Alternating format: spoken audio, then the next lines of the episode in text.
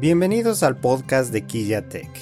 Estoy muy contento de tenerte aquí y así poder brindarte de forma gratuita consejos y sugerencias para mejorar tu vida digital y a su vez abrir espacios para temas culturales. Soy Rodrigo Varela y voy a acompañarte, si me das la oportunidad, en este camino.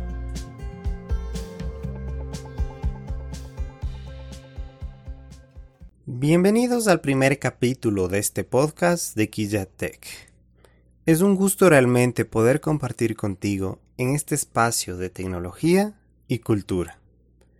Hoy hablaremos acerca de un tema que actualmente está muy en boga y seguramente quienes me escuchan estarán en confinamiento en sus casas debido al problema del COVID-19. Por ello, He visto necesario hablar de qué podemos hacer para pasar estos días de forma amena en nuestros hogares, y lo he querido hacer a través de recomendaciones de diversos tipos. Y en este primer capítulo hablaremos de una variedad de libros que yo los he leído y son muy recomendables para estos momentos, esperando que te sirva de ayuda y dé buenos resultados. Comencemos.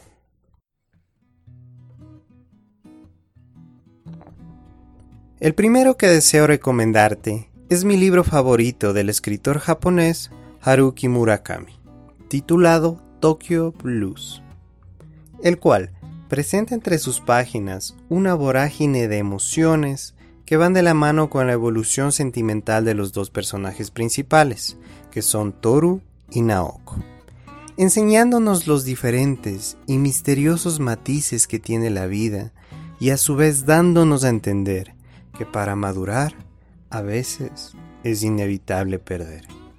Este libro lo he leído un par de veces y te lo recomiendo al 100%.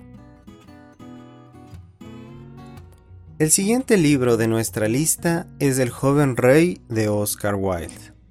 Un libro ideal para todo tipo de público, en el que el personaje principal es un joven desterrado a pesar de ser el heredero al trono hasta que finalmente cuando el rey muere pasa a ocupar su lugar. Sin embargo, un día antes de la coronación, tiene tres sueños que le hacen pensar en hacer las cosas de manera diferente a sus antecesores.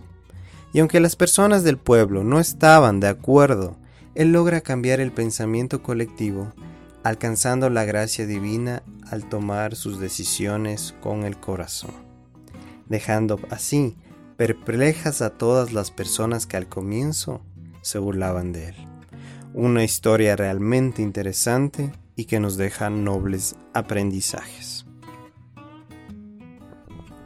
Como tercer libro, tenemos La peste de Albert Camus. Trata acerca de una ciudad puesta en cuarentena debido a que es acechada por una epidemia que cambiará de manera radical la forma de vida de la ciudad de Orán, haciendo que cada día haya miles de cadáveres en las calles y las personas empiezan a tener mucho miedo. Para los momentos en los que nos encontramos, es un buen libro, debido a que la metáfora que usa el autor favorece en cierta forma la capacidad del ser humano de generar sentimientos de solidaridad e interés por los demás, cuando se deja de lado el materialismo y nos centramos en el bien común. Quizás este libro nos ayude a entender que cuando todo esto termine, deberemos luchar porque existan nuevos y fortalecidos lazos de fraternidad en nuestras relaciones personales.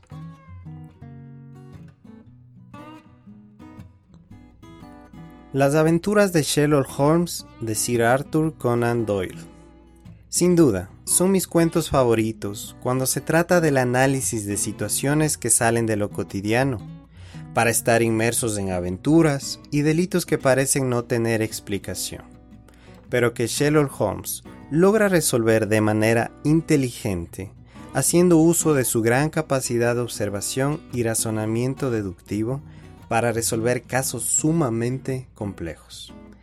En este libro existen 12 relatos narrados por el fiel amigo de Sherlock, el Dr. Watson.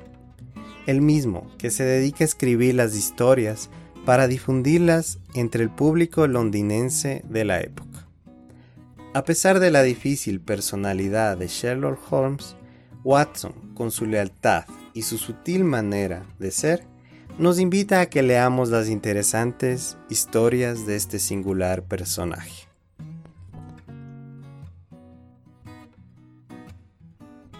Como quinto libro tenemos Inferno de Dan Brown, una apasionante historia en la que su personaje, Robert Landon, se ve obligado a huir por las calles de Florencia junto a Sienna Brooks, una inteligente joven que con sus hábiles maniobras logra salvarle la vida.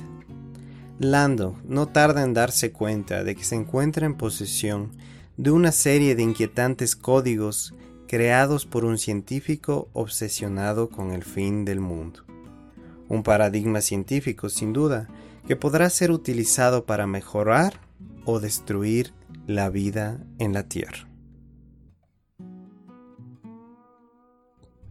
Nuestro sexto libro es Yo Robot de Isaac Asimov, un libro que ha marcado generaciones debido a la perspectiva que se presenta en cada página con respecto a los robots y su relación con los humanos, algo que sin duda poco a poco está haciéndose parte de nuestra sociedad. En este libro se presentan las tres grandes leyes de la robótica, que son un robot no debe dañar a un ser humano o por su inacción dejar que un ser humano sufra daño. Como segunda ley, un robot debe obedecer las órdenes que le son dadas por un ser humano, excepto cuando estas órdenes se oponen a la primera ley. Y tercera, un robot debe proteger su propia existencia hasta donde esta protección no entre en conflicto con la primera o segunda ley. Esta es una historia de ciencia ficción que sin duda se está transformando en una realidad. El Gran Gatsby es sin duda uno de mis libros favoritos debido al vasto contenido literario que presenta su autor Francis Scott Fitzgerald, con esa forma distinguida de enlazar las ideas y conectar la historia de manera tan sutil para el deleite de los lectores. Describir esta obra en su totalidad es para mí inefable, por la complejidad de su estructura literaria. No obstante, te diré que Jay Gatsby es un tipo misterioso y millonario que al regresar de los campos de batalla en Europa, intenta conquistar a su amor de juventud, Daisy.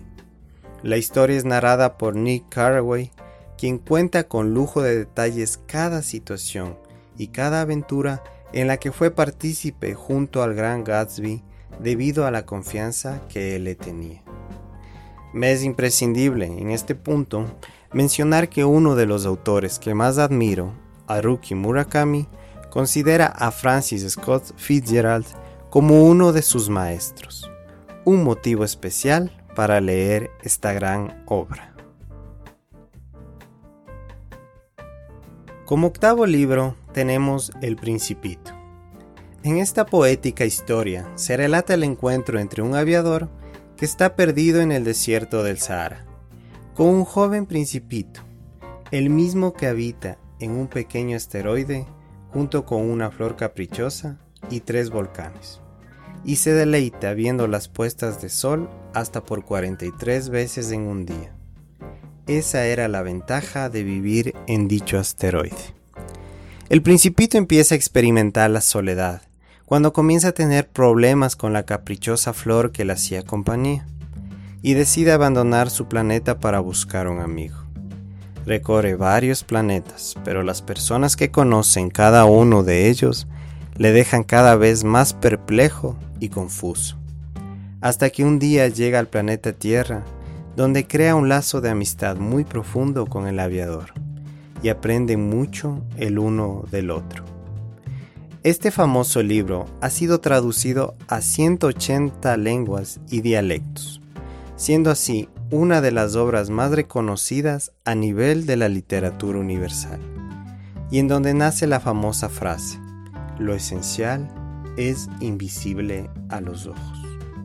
Una historia conmovedora y muy entretenida que te va a encantar desde el principio hasta el final. Como último libro tenemos a Demian. Demian es un relato que engloba la niñez y la madurez de Emil Sinclair, un personaje complejo creado por el escritor alemán Hermann Hesse. Emil es un niño que ha vivido siempre en un mundo de ensueño. Acá lo llamaríamos en una burbuja. Hasta que una mentira contada a sus padres lo obliga a ampliar su visión del universo, saliendo del mundo de la luz al de la oscuridad. Y es cuando conoce al misterioso Max Demian, el mismo que lo lleva a través de las vivencias a introducirse en los senderos del autorazonamiento dándole a comprender que en todos los seres humanos está el bien y el mal, destruyendo así un sinnúmero de paradigmas y ayudándole en la evolución de su pensamiento. El pájaro rompe el cascarón. El huevo es el mundo. El que quiere nacer tiene que romper un mundo. El pájaro vuela hacia Dios. En este libro se distinguen conceptos del gnosticismo y está influenciado por el sistema del psicoanálisis de Carl Jung. Al leer este libro, uno se va dando cuenta que es importante comprender al bien y al mal como algo que va de la mano, una manera de entender el universo y su compensación. Hasta aquí llegamos con este primer podcast de Killa Tech. Espero que te haya gustado. No olvides suscribirte y si tienes comentarios o sugerencias, puedes escribirme a quillatecnología9 gmail.com.